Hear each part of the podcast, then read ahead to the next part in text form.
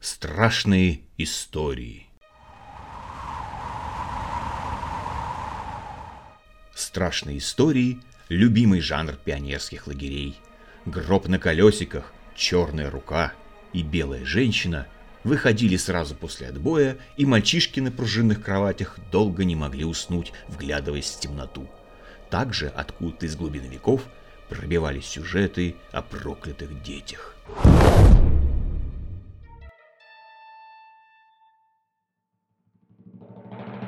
Регулярно кто-то вспоминал, что слышал от бабушки историю, как мать или отец в сердцах говорили своему сыну «Да забери тебя, черти!» И ребенок через некоторое время пропадал.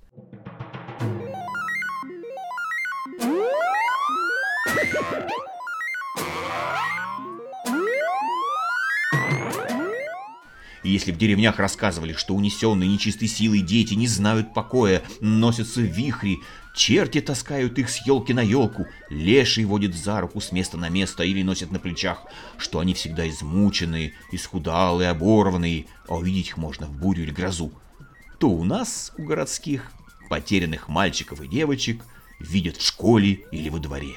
Часто они садятся в автобус или поезд метро, а перед друзьями, которые хотят догнать своего одноклассника, двери в последний момент захлопываются. Выглядят потеряшки при этом опрятно, и ничто не выдает в них ужасной природы. И это было особенно для нас страшно. Как распознать проклятого и узнать, что у него на уме?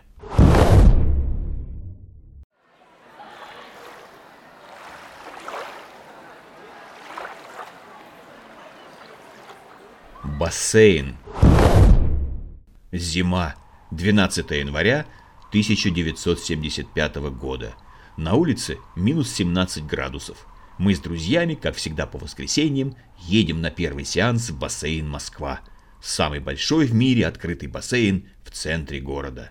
Те, кто уже там был, тихим голосом, полным страшного опыта, рассказывают новичкам – что перед тем, как войти в воду, надо сначала пройти длинный неотапливаемый коридор, а потом нырнуть в специальную прорубь. И если кто не может долго плыть под водой, может и не вынырнуть. Ну, я нырял лучше, чем плавал, и был спокоен, но многие мои одноклассники белели лицом и, наверное, бормотали про себя какие-нибудь пионерские молитвы.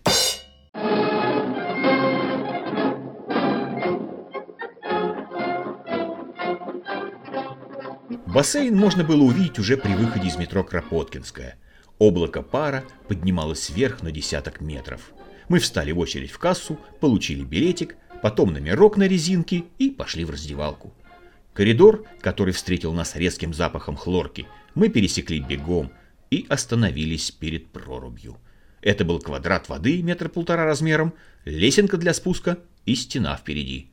Люди по очереди спускались в воду, ныряли и исчезали в хлорной дымке навсегда.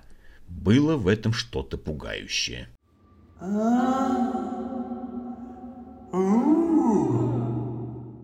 Мы нерешительно топтались у этой проруби, когда у нас за спинами скрипучий голос спросил.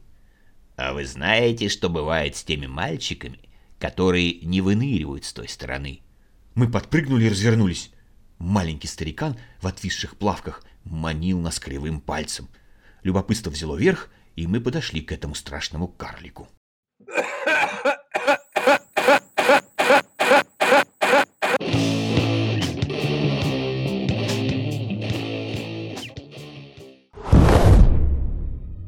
Старик поведал, что потерянные мальчики выныривают в бассейне через неделю или месяц и не помнят, что с ними было. Им кажется, что прошел всего лишь миг. Каждый, кто заговорит с такими, тоже может потерять память и не вернуться больше к родителям. Сзади раздался топот босых пяток. Наш толстый друг Андрюха не выдержал и побежал обратно в раздевалку. Мы же сцепили зубы и, сделанной скукой, спросили деда, «Ну, а как же можно отличить этих, ну, вынурнувших?» «Да очень просто. Они же все равно, что мертвые, холодные на ощупь», — проскрипел он и затрусил к раздевалке.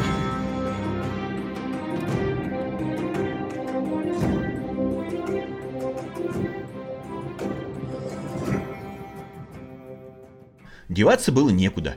Мы стиснули зубы еще крепче и полезли в воду. Выяснилось, что подныривать совсем не обязательно.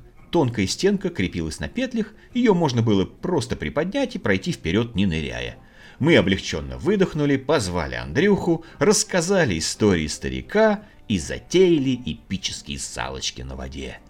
Впереди был целый час. Мы плескались, орали и волю дурачились. В воде было тепло, но стоило чуть приподнять голову, как мороз мгновенно схватывал кожу. Поэтому, чтобы не простудиться, мы постоянно ныряли.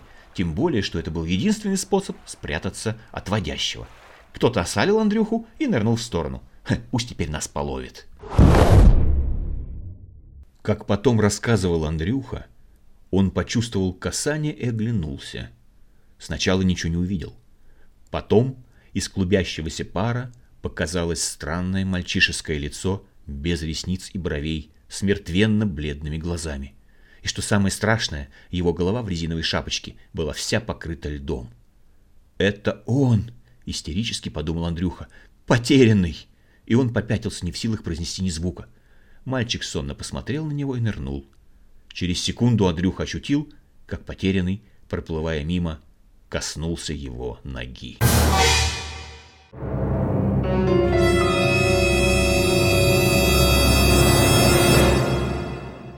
том, что было потом, Андрюх рассказывал сбивчиво.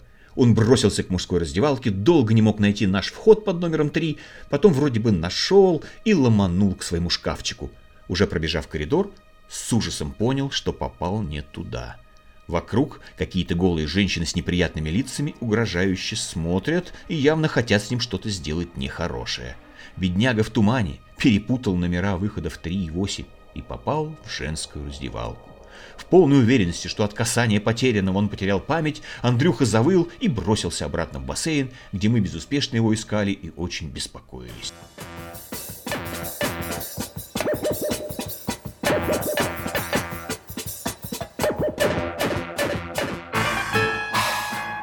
Мы расспрашивали других мальчишек уже минут десять, не видели ли они тут толстяка в синих плавках и уже стали отчаиваться, когда плескавшийся неподалеку странный мальчик-альбинос заявил, что видел, как наш толстый друг зачем-то полез в женскую раздевалку. Он, оказывается, тут долго стоял, так как поспорил с друзьями, что выдержит, не ныряя мороз, пока вода на его шапочке не замерзнет. Ага, след найден. Мы развернулись цепью и поплыли к ближайшему четному выходу. Через какое-то время плачущий Андрюха уже обнимал нас, на всякий случай называя по именам. Он до конца не верил, что не лишился памяти. Мы окружили его и, громко хохоча, выбрались в тепло раздевалки. Вскоре Андрюха оттаял и стал робко улыбаться. А мы даже завидовали ему, это ж надо, сразу увидеть так много голых женщин. Напряжение совсем оставило его, он растирался большим махровым полотенцем, когда сзади кто-то спросил. «Так это и есть ваш потерянный?» Мы оглянулись. Странный мальчик без бровей и ресниц, абсолютно лысый, показывал на нашего толстого друга пальцем. Лицо Андрюхи стало синим, и он грохнулся в обморок.